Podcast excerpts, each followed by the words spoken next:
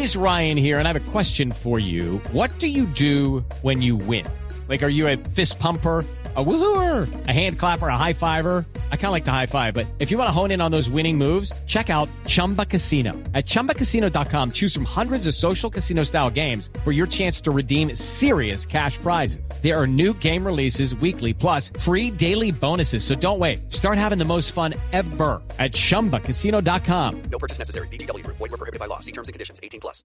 Padres con experiencia, Padres nuevos, hijos únicos, con hermanos, abuelos que consienten, nietos que aprenden. Vamos a construir un puente entre generaciones para que las familias crezcan y entre todos podamos cambiar el mundo.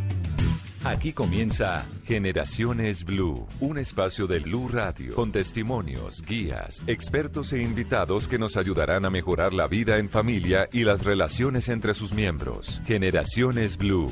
Estamos cambiando el mundo de las familias colombianas por Blue Radio y bluradio.com. La nueva alternativa.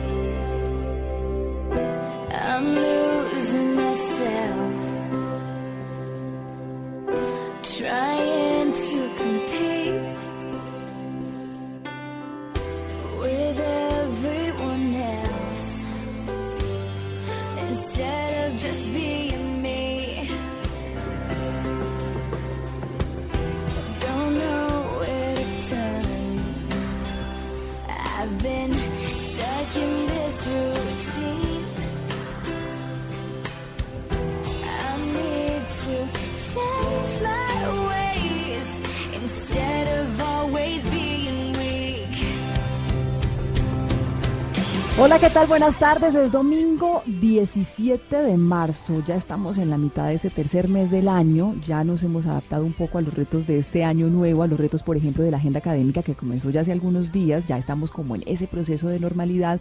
Pero también hay que decir que en ese proceso de adaptación, también de la mano, al regreso de clases, llegan también nuevos desafíos, los desafíos que siempre tenemos los papás, las familias, los docentes, el- la- los desafíos de las instituciones educativas en torno a una preocupación constante en la mayoría de estos escenarios. El bullying, el acoso escolar, el matoneo, hay distintas formas de llamarlo, detectar esos casos, acompañarlos adecuadamente, trabajar conjuntamente por solucionarlos es un desafío, pero es también una obligación que tenemos como sociedad, con nuestras familias, con nuestro país.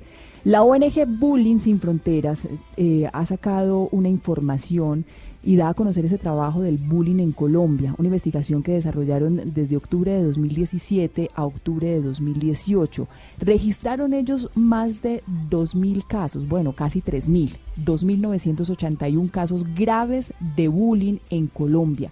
Esta cifra ubica a nuestro país como uno de los países con mayor cantidad de casos de acoso escolar en el mundo. Vamos a hablar de este tema, vamos a hablar de esas cifras, de las estadísticas, de cómo se registra en la capital de los colombianos, de cuáles son las alternativas. Ustedes en casa han tenido algún suceso de estos, algún caso de, de acoso escolar, de bullying, saben cómo orientar a sus hijos en esta prevención, la prevención que es tan importante. Pues en la mayoría de los casos de acoso escolar eh, eh, hay que decir que son identificados eh, por las víctimas. De pronto las víctimas son las más eh, reconocidas, pero ustedes se han puesto a pensar dónde quedan los victimarios. Estamos formando de pronto a nuestros jóvenes, a nuestros adolescentes con las, con las herramientas necesarias para que no sean matoneadores, como se les conocen. ¿Cuál es esa formación y la orientación que debemos dar para evitar que nuestros hijos estén en este escenario? Pues los invitamos a reflexionar en torno a la situación que puede ser muy compleja si no se trabaja a tiempo. Y de la mano de esta canción de Demi Lovato, que hay que decir es una de esas artistas que abiertamente han aceptado sufrir de bullying en su infancia, sufrió de bullying en su infancia, pero sobre todo el mensaje que llevan eh, a través de su experiencia personal y como legitimadores de los jóvenes, un mensaje de inclusión a través de, de sus, eh, de su carrera musical. Esta canción se llama Believe in Me precisamente de Demi Lovato. Soy Mónica Jaramillo. Los voy a acompañar durante esta hora, este espacio para la familia que construimos de la mano de ustedes. Esto es Generaciones Blue. Bienvenidos.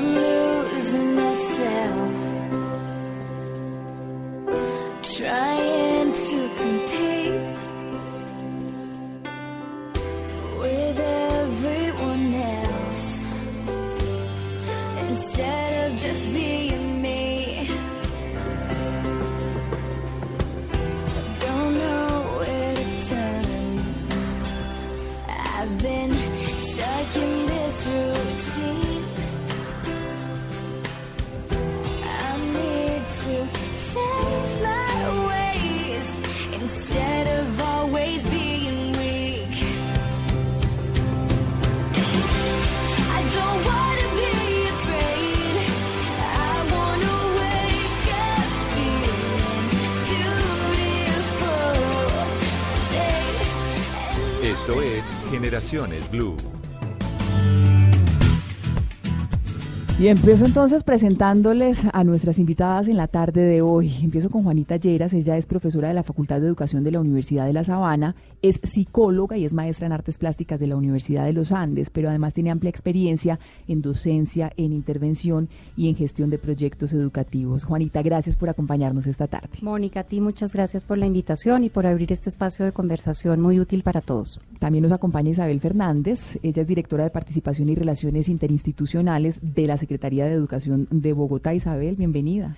Eh, Mónica, buenas tardes, muchas gracias y buenas tardes Juanita y a toda la audiencia un gran saludo. La Secretaría de Educación y este proyecto de participación y relaciones que cobija todo el manejo de la convivencia escolar. Así es. Entonces vamos a, a tener esa mirada desde las estadísticas, vamos a tener esa mirada desde la preocupación, vamos a tener esa mirada desde las soluciones y vamos a tener la mirada desde la prevención. Al comienzo del programa, eh, Juanita e Isabel hablaba de una cifra que, que, que se entrega en torno a lo que puede ser un llamado de atención bien alarmante para Colombia. Somos un país que estadísticamente se ubica de los primeros en donde hay más casos de matoneos. Puede tener dos lecturas. Una, que estamos haciendo bien las cosas porque hay denuncias, porque hay identificación de los casos y porque hay acompañamiento.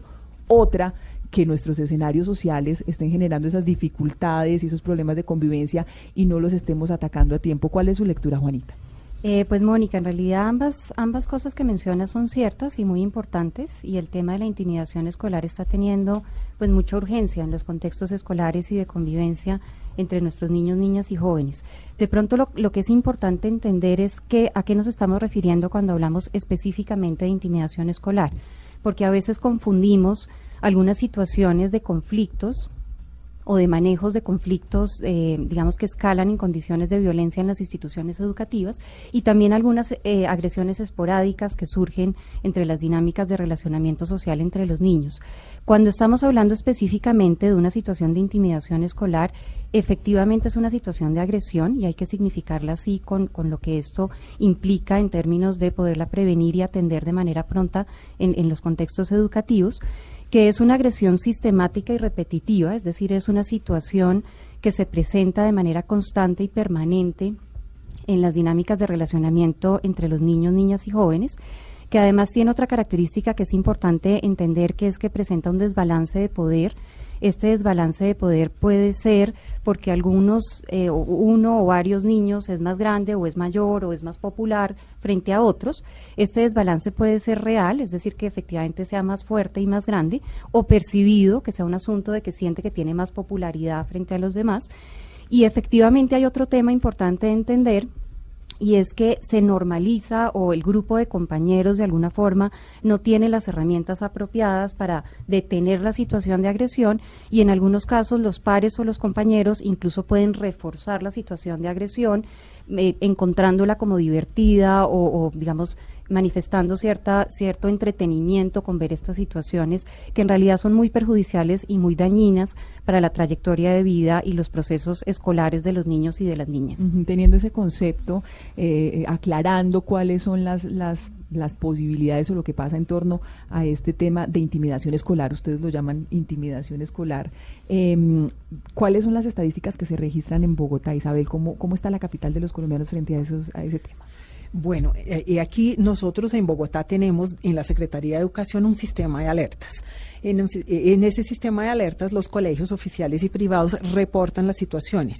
Y es importante aclarar que todas estas situaciones que se reportan al sistema de alertas, no solo de, de acoso, matoneo o bullying o intimidación escolar, eh, sino reportan otras situaciones, pero estas todas son presuntas, presuntas situaciones porque efectivamente en todos los casos hay que surtir el debido proceso para identificar y verificar y tomar y hacer los abordajes correspondientes. Entonces, con esa esa, con esa Salvedad, aclaración y salvedad, eh, en Bogotá, o sea, tenemos, y ese sistema de alertas funciona desde el año 2014, entonces en estos cinco años hemos, tenemos reportado en nuestro sistema de alertas 2.340 presuntos casos de acoso escolar, de hostigamiento escolar. Y lo que vemos es que en general las niñas y los niños son víctimas por igual, es decir, pero también vemos que la mayoría de los presuntos victimarios son niños.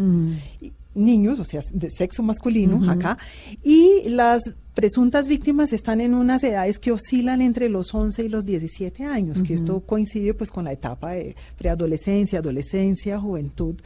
Y la mayoría de las causas o presuntas causas de ese a- acoso son generalmente discriminación por género, eh, por otros tipos de violencia también o presunta violencia, y por rendimiento académico y por orientación sexual. Digamos que son las principales causas que vemos en los colegios de Bogotá. En torno a esas causas y en torno a esas edades, Juanita, eh, pues uno escucha muchas veces decir a los papás, a los abuelos, eso siempre ha existido, sino que le pusieron el nombre fue últimamente. Hay muchos que inclusive dicen, eso lo forma, mijito, rico que, que tenga esos escenarios para que usted lo, lo, lo aprecie, para que, para que valore, para que, no sé, hay, hay algunos eh, em, juicios de valor que, que hacemos como sociedad, porque, porque simplemente damos por sentado que es normal en esos entornos escolares, que es admisible en esos entornos escolares, que los toleramos y que lo único que ha pasado últimamente es que se le puso nombre, pero que eso siempre ha pasado. ¿Es así o no? Mónica, qué bueno que traes el tema de la conversación y con las cifras tan alarmantes que, que plantea Isabel desde, desde el análisis de la Secretaría de Educación. Es importante entender que hay muchos mitos relacionados con las situaciones de intimidación escolar y creo que lo fundamental es significar que es un, es un hecho agresivo de unas personas contra otras en un contexto particular. No es cierto que forme el carácter, no es cierto que, mm, que no sea tan grave, no es cierto que es divertido, no es cierto que son cosas de niños y lo que sí es cierto es que puede tener consecuencias muy fuertes en las trayectorias de vida e incidir a los, a los niños, niñas y jóvenes y a nuestros estudiantes a situaciones de riesgo que pueden truncar, digamos, sus proyectos escolares y sus proyectos de vida. Efectivamente, como mencionaba Isabel, Digamos que la agresión se puede plantear de diferentes maneras. Puede ser un, tipo de agresión física, donde es más visible, digamos, los puños, las patadas, los pellizcos, es un tipo de, de agresión más visible, pero puede ser también verbal, eh, digamos, pro- propuestas que en algunos casos avanzan en términos de insultos, apodos y manifestaciones verbales que son muy agresivas. Puede ser también relacional en términos de, por ejemplo, en los colegios, en muchos casos se eh, se riegan los chismes y los chismes circulan, digamos, en, en el relacionamiento social de los niños y las niñas, gerando, generando pues muchas situaciones inconvenientes. Y en, y en el, digamos que lo que tal vez sí es nuevo frente a tu comentario, Mónica, es un tipo de agresión más relacionada con, un- con las vías virtuales, que es lo que se llama el ciberacoso, y es como por medio, digamos, de los mecanismos virtuales, los niños, las niñas y los jóvenes emprenden unos procesos que son muy agresivos y que además tienen unos niveles de efectividad y alcance muy fuertes, porque en realidad, la, la- digamos, al estar permanentemente conectados, no hay ninguna, ningún momento en que ellos se puedan retirar de esta situación que está siendo altamente agresiva en términos de la comunicación y, y del relacionamiento que están estableciendo entre ellos. Entre otras, Juanita, porque un, un joven, un adolescente en su escuela o en, o en su institución educativa, cuando tiene, por ejemplo, este tipo de, de mensajes, eh, cuando hay fotografías que se convierten virales, que son fotografías que están haciendo, eh, que están generando ese acoso, eh, por decir a uno de sus compañeros, quien la recibe y la reenvía se vuelven víctima, pero se vuelven en cómplice, pero no se da cuenta que lo está haciendo y hace parte de un, de un círculo que sabe que si lo denuncia va a ser eh, discriminado. Bueno, es un- unos componentes tan graves que, que me interesa mucho saber si, si, por ejemplo, el trabajo que hace la Secretaría de Educación frente a estos temas con las instituciones, cómo se están blindando las instituciones en Bogotá en este sentido, Isabel. Sí, eh, Mónica, en ese sentido, de todas maneras, también es muy importante recordarle a la audiencia que a buena hora el Ministerio de Educación y, o- y el país eh, promulgó una ley, que es la Ley 1620 del año 2013, es conocida como Ley de Convivencia Escolar, y esa Ley de Convivencia Escolar, y en algún momento la conocieron como la Ley del Bullying, pero pues va mucho más allá de eso, porque justamente trae un mensaje a todos los colegios y a todas las secretarías de, educación que tienen que conformar unos comités escolares de convivencia en los colegios y a su vez los municipios y departamentos, distritos tienen que tener sus comités territoriales de convivencia. Y en cada uno de estos niveles es necesario que estos comités definan unas rutas de atención integral, y así lo llama la ley, y unos protocolos de atención. La ley también define tres tipos de situaciones que afectan la convivencia escolar y la llama tipo 1, tipo 2 o tipo 3. El bullying es tipo 2, es decir, es, un- es una situación no menor que ya como decía Juanita, esto no forma el carácter, sino que puede traer unas consecuencias muy negativas y puede llegar inclusive a la comisión de un delito, es decir, convertirse en una situación tipo 3, donde es necesario hacer un abordaje ya con restitu- restitución de derechos con la policía, con bienestar familiar, según pues la, la característica del caso. Pero nosotros en la Secretaría de Educación y con los colegios trabajamos el tema de la prevención, o sea, porque prevenir siempre es lo mejor y eh, tenemos en Bogotá un sistema con 18 protocolos de atención y hacemos pues la divulgación está al, al alcance de toda la comunidad que quiera está en nuestra página de internet todos o sea detallado qué tiene que hacer eh, un colegio que básicamente pues es donde está para reportar en el sistema de alertas y activar ese protocolo El monitoreo que ustedes hacen, el acompañamiento es directamente con las instituciones. ¿Tienen algún tipo de vinculación con organizaciones de padres de familia o eso lo dejan directamente hacerlo a través de las instituciones educativas? Las instituciones educativas, o sea, en- en, por ejemplo, en, en los casos de bullying, es decir, si hay una vulneración de derechos, efectivamente entra, activamos los protocolos para que entre bienestar familiar a intervenir, o si es el caso de la policía, infancia y adolescencia, y hacemos el acompañamiento pues al colegio y a estas entidades para saber qué abordaje le han dado y qué seguimiento hasta que cuando una vez esté restituido el derecho del estudiante, ese caso pues ya queda en el sistema de alertas ya pues cerrado, por llamarlo de alguna manera. Le preguntaba eso porque hay una triangulación que ahí es importante y es el trabajo que se haga en el hogar, el trabajo que se haga en la institución, pero también la capacidad que tengan los padres de familia para hacer ese tipo de denuncias, de alertas y de acompañamientos. Hay una corporación que ya está fundada desde hace algunos años en Colombia, desde el año 2003, que aboga por la protección de los derechos de las niñas y que tiene entre sus proyectos una línea que se llama Te Protejo. Esa línea que va orientada es un canal para la denuncia de todo tipo de delitos contra ellos, contra los niños, las niñas y los adolescentes. Carolina Piñeros es la directora de- Red Papás. Estoy hablando de Red Papás. Carolina, ¿qué tal? Buenas tardes. No, muy buenas tardes, Mónica. Qué rico oírte. Un saludo también a Isabel. Y bueno, pues muchísimas gracias por invitar a Reto Paz y para hablar de Te Protejo en este espacio. Carolina, Te Protejo es, es ese canal de denuncia para que los jóvenes, los niños hagan, hagan la denuncia en el canal o para que los papás que están ahí en la red y que están, hacen parte de esta corporación hagan las denuncias. Bueno, mira, somos un canal además de reporte, eh, porque lo que recibimos son reportes. Eh, Te Protejo es un, es un eh, canal virtual que permite la confidencialidad. Y es muy importante anotar que Te Protejo tiene como socios al Instituto Colombiano de Bienestar Familiar, al Ministerio TIC, la Fundación Telefónica, eh, la empresa de telecomunicaciones de Bogotá y Red Papás, y Red Papás es el administrador. A su vez tenemos un convenio con la Policía Nacional y unos protocolos con las autoridades pertinentes. Eh, en el caso, por ejemplo, de la categoría que es eh, intimidación escolar y ciberacoso, eh, pues claramente el ICBF es como el eh, la autoridad a quien, Red Papá- pe- perdón, te protejo, los analistas eh, canalizan, eh, digamos, los reportes de acuerdo a los protocolos que se han definido para, para este caso. Aunque el primer, en el caso, digamos, de, de intimidación escolar, el primero son los colegios. Pero perdóname, eh, Mónica, no te respondí la pregunta. ¿Para quién es esa línea? Para cualquier ciudadano. El Ministerio TIC, a través de la plataforma en TIC Confío, eh, la divulga y pues invita a padres, a educadores, a, a colegios. Cualquier ciudadano puede reportar a través de Te Protejo. Ujú. Eh, entonces, y en el caso de intimidación escolar, eh, se puede georreferenciar eh, y eso nos da pues una ayuda también para que después las autoridades puedan saber en dónde es el caso. Carolina, ustedes en Red Papás además tienen un trabajo muy bonito con ellos, con los padres de familia eh, colombianos.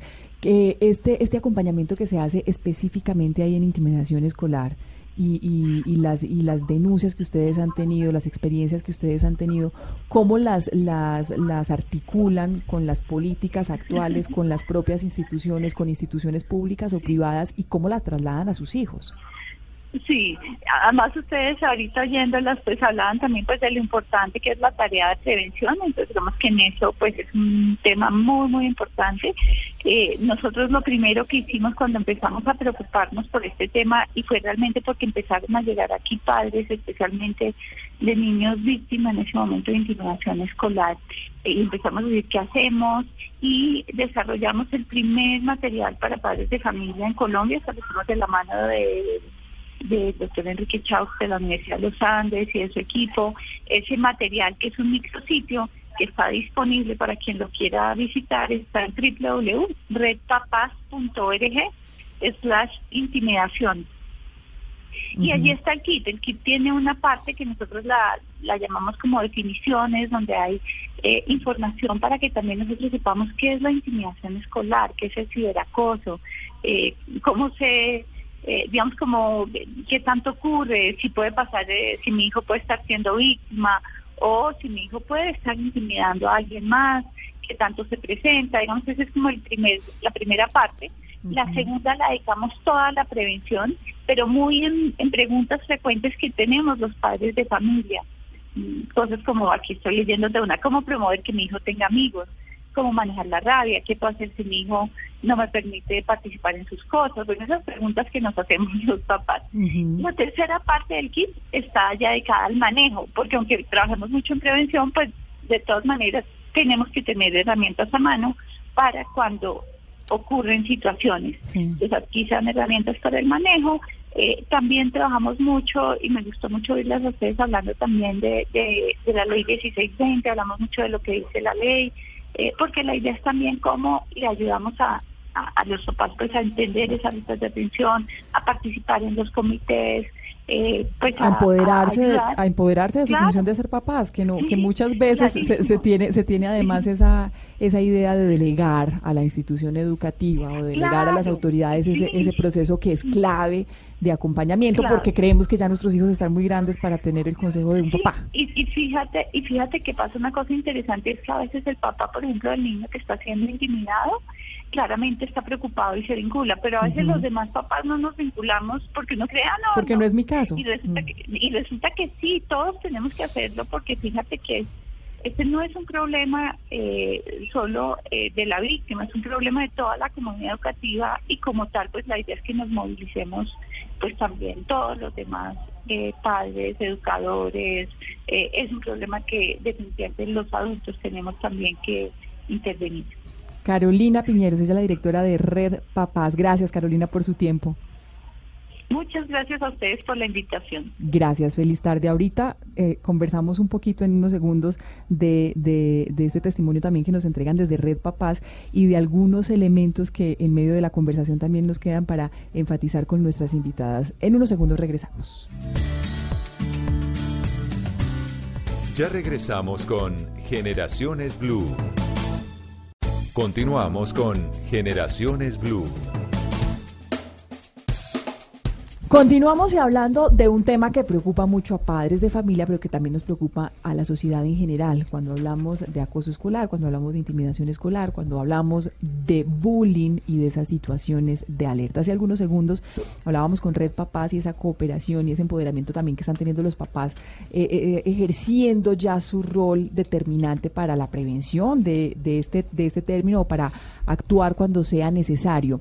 Pero quienes nos están oyendo, Isabel, situaciones de alerta tanto de un lado como del otro, si es víctima o es victimario, si se puede decir así eh, en nuestros hijos en este escenario de matoneo. Sí, Mónica, esto es muy importante, o sea, unas alertas para, bueno, los padres, madres de familia, pero también en el colegio, compañeros y otras personas, cualquier persona, o sea, unas alertas o unos indicios de que un niño, una niña, un joven pueden estar siendo víctimas de acoso escolar, algunos como, por ejemplo, que se perciben como inferiores a otros, puedan tener inclusive signos de hematomas o heridas en el cuerpo, que estén perdiendo el apetito, eh, tengan insomnio, que están permanentemente en estado de alerta, que sienten baja autoestima, que se sienten culpables que ya tienen dificultad para relacionarse con los amigos de siempre, es decir, ya mi hijo no es lo mismo, antes tenía, salía con sus amigos y amigas y ya no, ese aislamiento, esa rigidez, inclusive esto tiene impacto en el rendimiento escolar, es decir, puede venir pues una baja en las calificaciones, en las notas, la desmotivación, el retraimiento, estos son signos que presuntamente, o sea, que posiblemente podrían estar indicando que este niño, niña o joven sean víctimas de una situación de acoso escolar. Eso es parte de la víctima. Del victimario, es decir, cómo, cómo identificar si, si una persona está generando o produciendo acoso en otro, es una persona agresiva, que tiene otras actitudes no solo de agresión, sino que pueden hacer, o sea, como para mostrarse que es el más fuerte frente a un grupo, eh, mostrarse que, que es el, pues el mejor, intimidar diciendo soy el mejor, el superior, eh, inclusive puede llegar a, a, a hurtar, a robar pequeñas cosas, objetos. Y un rasgo también muy importante es que son personas que ya las reglas, o sea, no, no atienden a las reglas, es decir, ellos se sienten superiores a estas reglas de convivencia o a estas reglas que hay en la familia o en el colegio o en su grupo de amigos, porque quieren como dije, sentirse muy poderosas, sentirse que son lo mejor y que dominan pues a este grupo de, de personas o de compañeros de colegio, compañeros Isabel, recuérdeme las, la, el rango de edad entre, entre los que son más comunes estos casos de... Sí, en general las víctimas o las presuntas víctimas de acoso escolar en los colegios de Bogotá están entre los 11 y los 17 años. 11 y los 17 años. Le preguntaba eso porque, Juanita, en, estos síntomas de alerta que nos describía Isabel, ¿qué tan fácil son de identificar en los niños de 11 años o de ahí hacia atrás? Porque que el rango en, en general esté ahí no quiere decir que, que, un niño de 9 años no esté haciéndolo, no sé si voluntaria o involuntariamente, pero, pero que ya no esté presentando este tipo de casos. Sí, en realidad esa es una pregunta bastante difícil, Mónica, porque todos los casos son distintos y cada situación genera unos, digamos, unos desarrollos particulares.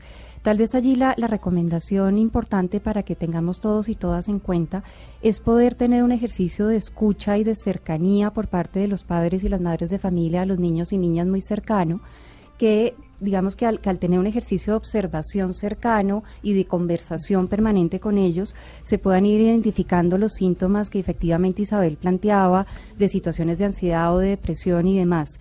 En esta medida, eh, digamos, parte de lo que hay que reconocer es que la intimidación o las situaciones de intimidación usualmente ocurren fuera de la supervisión adulta uh -huh. y en la medida en que los adultos, profesores, docentes, padres de familia estén más atentos, estén más alertas, estén más pendientes, haya un ejercicio de conversación y de diálogo más cercano con los niños y las niñas, pues es la mejor forma en realidad de identificar alertas tempranas que permitan que, el, que, la situación no escale hacia, hacia situaciones o, o, o, momentos o contextos muy inconvenientes. Y lo que también es fundamental decir es que en el momento en que estén las alertas tempranas hay que actuar, uh -huh. porque es una situación de agresión que efectivamente puede terminar en, en pues en unas, en unas trayectorias muy inconvenientes para los niños y que si se tienen ciertas evidencias es importante atenderlas de manera pronta y poder avanzar en ejercicios de denuncia y de visibilización de, estas, de estos momentos y de estas situaciones. ¿Quería agregar algo, Isabel, frente a esto? El, el, el, en este tema, Juanita, de las, de las alertas ya las tenemos identificadas. Ya Isabel nos mencionaba cuáles son como las que están al menos establecidas en unos protocolos de ponga atención si, si su hijo tiene este tipo de comportamientos. Antes de hablar de la prevención, si yo identifico unas de estas, de estas situaciones de alerta, ¿qué tengo que hacer? Mira, en realidad Isabel mencionaba la ley 1620 del 2013 y esa es la ley que, que establece las rutinas y los protocolos de acción en, en, el momento en que yo identifico las alertas. No siempre las alertas me están hablando o me están significando a mí una situación real de intimidación escolar, pero de todas maneras las alertas hay que atenderlas. Allí, allí hay una serie, digamos, de, protocolos que hay que seguir. Las instituciones educativas, en el marco de la socialización que ha tenido esta ley, afortunadamente han avanzado en establecer la ruta de atención integral y promover instancias, digamos, de, de, de de poder atender estas situaciones de la convivencia escolar. Y creo que, que la recomendación inicial es eh, no, no, no aislarse o no silenciar las alertas, que en algunos casos lo que pasa en los contextos familiares es que o por miedo o, porque nos parece inconveniente o porque nos, nos genera cierto malestar o, se nos problematiza, digamos, estos temas en términos de poder actuar, nos aislamos y silenciamos estas alertas. Y en realidad la, la, recomendación fundamental es buscar las instancias de apoyo y de, de asesoría en las instituciones educativas, en el marco del- de los comités de convivencia, de los apoyos de los equipos psicosociales de las instituciones. Y por el contrario, digamos, más bien preguntar, indagar, asesorarse, tener, digamos, a la mano las herramientas de consulta que permitan poder tener, digamos, un trámite y una atención oportuna en el marco de la ruta de atención integral que establece la ley. Hay muchos, hay muchos padres de familia, pues, y he conocido algunos casos que se encuentran al dilema, saben que su hijo ya es un hecho porque lograron la comunicación con su hijo y les dicen sí, me estoy sintiendo afectado, estoy incómodo o hay tal persona que está haciendo esto. ¿Qué debe hacer un papá cuando el hijo le dice, pero no quiero que le cuentes a nadie? Mira, esa- ese es un tema muy difícil porque en realidad es, es inconveniente avanzar en, un, en, un- en una acción que esté en contra de las decisiones del niño, eh, pero lo que es fundamental es llegar a un acuerdo con, con- el, hijo o la hija y poder, digamos, atender la situación de una manera compleja que permita que, que digamos, que se pueda maniobrar en un ejercicio de convivencia pacífica y que se pueda atender con confianza para, para los estudiantes. Eh, parte de lo que también pasa es que... em, digamos que, que al, que al abrir estos canales de comunicación con los estudiantes eh, es importante eh, digamos que ver ve- verlo como un espacio de formación. En realidad son unas oportunidades para que las familias los niños las niñas los colegios los docentes eh, adquiramos herramientas en el en el marco de un ejercicio de formación ciudadana y que propendamos todos por un ejercicio de resignificación en el marco de la convivencia pacífica. En realidad es una oportunidad importante en términos formativos para desarrollar las habilidades socioemocionales de nuestros de nuestros hijos. Y si el hijo dice, y si el hijo dice, me quiero retirar de esa institución. Bueno, ahí, pues Juanita señala eh, pues el abordaje y esto en el marco de la familia, que es muy importante de nuestras familias, pero bueno, estas situaciones ocurren en la mayoría de casos en, eh, pues en el interior de los colegios, básicamente.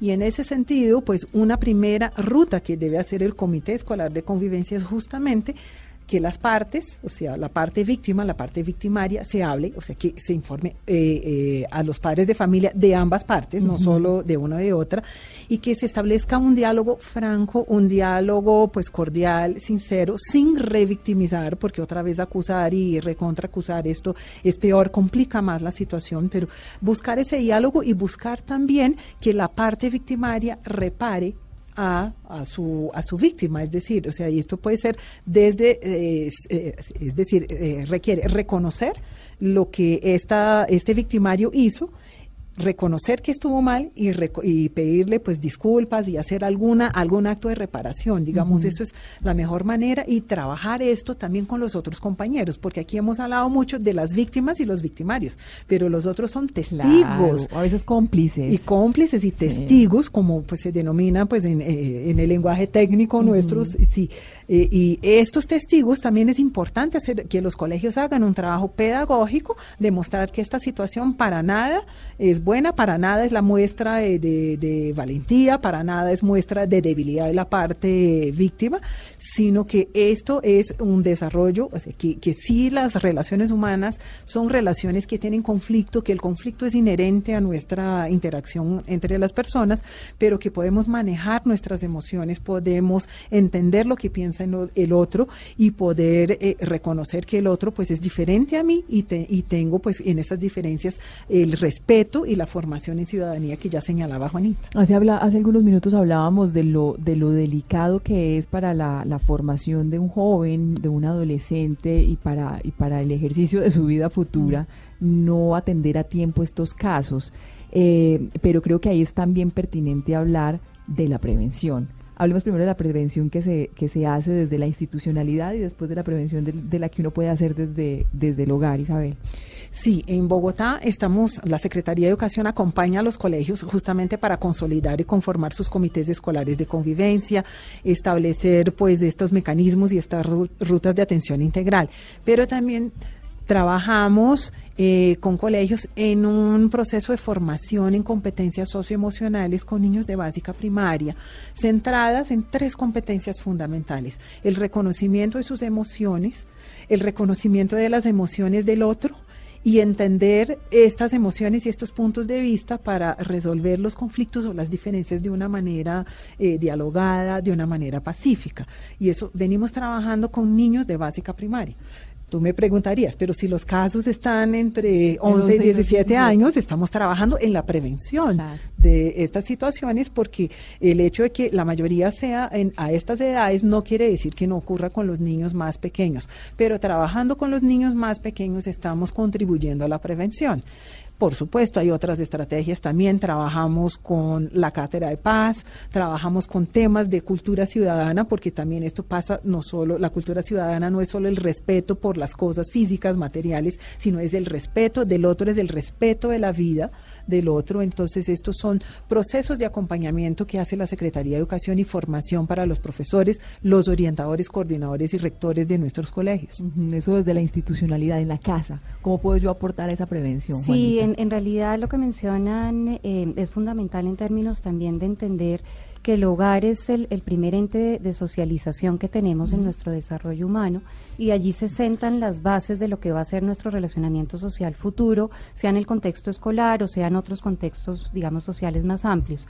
Fundamental el ejemplo, dar un ejemplo en el cual nosotros como padres y madres de familia podamos modelar los comportamientos que estamos esperando que ocurran en nuestros hijos. Em, Desafortunadamente en el país, por la realidad que hemos tenido en los últimos años de conflicto armado y demás, hemos normalizado la violencia y la agresión en nuestras relaciones sociales. Y eso es parte del- de, la tarea, del reto y un poco también de la oportunidad que tenemos por delante en este momento todos en, en- términos de, nuestro ejercicio ciudadano y es cómo resignificar las relaciones sociales más bien centradas en el respeto, en la tolerancia, en la empatía, en un ejercicio, digamos, de, de propender por, el reconocimiento del otro en, en el, en el marco de los derechos humanos y de la dignidad que todos tenemos, digamos, la dignidad humana que todos compartimos. Y esto es esencial entenderlo en la familia, cómo nosotros mismos como padres de familia podemos abrir canales de participación democrática, en, en- en- de- digamos, al interior de nuestros hogares, donde efectivamente podamos a- abrir conversaciones Muchas veces hay casos de importantes. matoneo dentro de las de los hogares entre hermanos. En algunos casos los hermanos Claro. mayores presentan situaciones fuertes de agresión con los menores y esto es parte de lo que es importante, digamos, en el ejercicio de modelamiento y de relacionamiento social desde la familia como una unidad eh, primaria, digamos, de aprendizaje y de desarrollo de las habilidades, poder, poder significar y tomar conciencia, eh, digamos, al interior de nuestro trabajo como padres y madres de familia. El, el ciberbullying, que también lo conocíamos eh, y que hablamos también hace algunos minutos de él, me, me trae a pensar también en las redes sociales, en este momento que estamos así de expuestos en redes sociales, que nuestros hijos están tan expuestos en redes sociales. Pensaría que las redes sociales pueden ser un- una amenaza latente para esto, pero también pueden ser catalizadores de lo que pasa, porque en redes sociales uno se, se encuentra, sí, personas que no son reales, pero otras que están diciendo, acéptate como es, es las, no, no es tanta amenaza como, como pareciera, o sí. Pues allí también el rol de los padres y las madres de familia es fundamental, de estar atentos, de poder hacer seguimiento cercano, digamos, a la manera como están interactuando sus hijos y sus hijas en, en los medios virtuales. Lo- la virtualidad tiene, digamos, a veces un asunto como de, de, de- de que se lanzan agresiones que son de alguna forma incógnitas o que, o que no tienen, digamos, un, o que digamos que están desda- detrás de un perfil que en algunos casos no es tan tangible o tan visible. Y allí también se pueden generar situaciones extremas de agresión Ujú. que es importante estar atendiendo y que desde los padres y madres de familia se pueda acompañar el trabajo de los hijos y entender y acercar, digamos, cómo se están manifestando los, las las relaciones sociales por medio de la virtualidad en estas edades. Y el acompañamiento, el acompañamiento que siempre terminamos como, como en, eh, eh, concluyendo hacia allá, el acompañamiento que es clave y vital, el acompañamiento de los tutores, de los padres, es estar observando y estar presentes. Una conclusión, Isabel, se nos acaba el tiempo, una conclusión de este tema desde, desde la mirada de la institucionalidad o desde lo que se puede hacer también en el acompañamiento institucional a, este, a este tema. Bueno, la importancia, y- y lo vimos aquí, la corresponsabilidad entre la familia y, la, y pues y las instituciones educativas eso es muy importante. La familia es pues el, primer el primer grupo en el cual pues estamos formando a nuestros niños y niñas y jóvenes por supuesto pero es, y la educación es una corresponsabilidad de la familia. Entonces es muy importante que eh, fortalezcamos estos nuestros roles como padres y madres de familia. Y en el colegio también fortalecer mucho esa relación entre el colegio y la familia justamente cuando hay una mejor comunicación entre familia y colegio también podemos detectar a tiempo estas situaciones y poder hacer acciones de prevención. Eso es muy importante y yo creo que esta unión y esta corresponsabilidad nos va a ayudar mucho a disminuir estas cifras tan alarmantes que tenemos no solo en Colombia, sino en, en el mundo y en Bogotá. también. Juanita, una conclusión. Sí, yo, yo creo que yo, eh, digamos, volvería a hacer un llamado de atención frente a reconocer estas situaciones como situaciones de agresión eh, y cómo eh, al haber normalizado estas situaciones de violencia y agresión en nuestro relacionamiento social, en realidad las hemos invisibilizado y no les damos como la alerta o la prioridad que deberían tener. Creo que es fundamental entender que son situaciones que pueden ser terriblemente perjudiciales para la trayectoria de vida de los estudiantes y que hay que atenderlas de manera pronta y oportuna y por el contrario más bien fortalecer procesos de reparación del daño que se causa con este tipo de agresiones en las interacciones escolares. Mm. A ustedes muchas gracias por este este espacio. Nos quedamos corticos, ¿no? A veces uno quisiera estirarlo un poquito más. Mucho más. Isabel Fernández, eh, directora de Participación y Relaciones Interinstitucionales de la Secretaría de Educación de Bogotá. Gracias. Muchas gracias, Mónica, por esta oportunidad y gracias a toda la audiencia por esta atención y estamos siempre a la orden en la Secretaría de Educación para aclarar y, y ampliar más la información. Y a Juanita Lleras, que es profesora de la Facultad de Educación en la Universidad de La Sabana, psicóloga y maestra de artes plásticas de la Universidad de los Andes y con amplia experiencia en docencia, además con, con, con todo esta, este panorama tan claro que nos entregó en, el, en la tarde de hoy. Gracias, Juanita. No, a ti, Mónica, por abrir estos espacios de conversación. Es importante seguir el debate y poder entre todos seguir construyendo escenarios de convivencia pacífica y de relacionamiento social eh, desde nuestras instituciones educativas más conveniente en el marco de los procesos de consolidación de paz en el país. Muchas gracias, Isabel, también, y a, y a Carolina, que nos acompañó telefónicamente. Claro que sí, gracias, Juanita, gracias, Carolina. Estás escuchando Generaciones Blue. Doesn't matter if you love him or capital H I M. M. M. M. M. Put your paws up. Cause you were born this way, baby.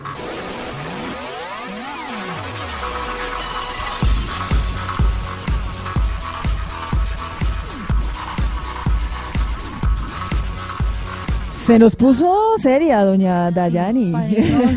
alegres. Me parece bien para terminar, para terminar alegres. Planes del día de hoy, Dayani Corredor y la canción sí, de sí. cierre. Lady Gaga, Moni, porque Lady Gaga, no sé, es un referente musical para muchos de los jóvenes y bueno, ella hace los últimos años reconoció que ha sufrido también de bullying, que sufrió de bullying de pequeña y que eso marcó mucho su carácter y esa necesidad también de estar expresándose todo el tiempo en, la, digamos, en sus presentaciones, también en tantos eventos que siempre resultó ser polémica, pues bueno, ella uno con esta canción que está sonando, Born This Way, eh, precisamente se dio a conocer que aceptaba que sufría de bullying y que bueno, que no importaba ser diferente, hizo un llamado también para que los chicos eh, marcaran un poco el respeto en sus colegios también. Importante que esos, esos referentes lo Sí, hagan de manera claro, directa, que no sí, sea solamente como un caso, como un caso extraordinario, pero además la canción que hace referencia a eso. A eso, a que vivamos en paz, a que vivamos con las diferencias y que salgamos de los estereotipos. Y con eso, Mónica, entonces entramos a tres planes que vamos a contarle a nuestros oyentes para que hoy domingo los disfruten en familia. Acá en Bogotá, por ejemplo, los que les gusta el teatro pueden eh, acercarse al Centro Comercial Cafán Floresta, segundo piso, queda ubicado en la avenida 68, número 9088. Eh, tienen eh, unas cápsulas teatrales entre 20 y 25 minutos donde se hablan de temas como este, del bullying por este mes. Tienen precisamente unas pequeñas cápsulas de teatro donde pueden asistir los domingos, eh, eh, funciones de 4 de la tarde a 8, pero de sábados a domingos también pueden asistir. Nos vamos para Barranquilla también invitando a todos nuestros oyentes a que vayan al zoológico de Barranquilla porque esta semana tiene dos nuevos integrantes, eh, dos animalitos que llegaron allí. Pueden eh, eh, eh, participar en los recorridos los domingos desde las 9 de la mañana hasta las 5 de la tarde, o sea, todavía están a tiempo. Pueden y finalizamos, total, y finalizamos en Medellín con el Museo del Agua, eh, es el Museo de PM. Y es un espacio donde tiene también varios recorridos hoy domingo, los festivos también, de 10 y 30 de la mañana hasta las 6 y 30 para, ta- para que vayan en familia. Es totalmente gratis, que es lo mejor. Ahí de les dejamos a ustedes el plan de domingo. Gracias por su compañía. Dentro de ocho días nos oímos de nuevo. Feliz tarde.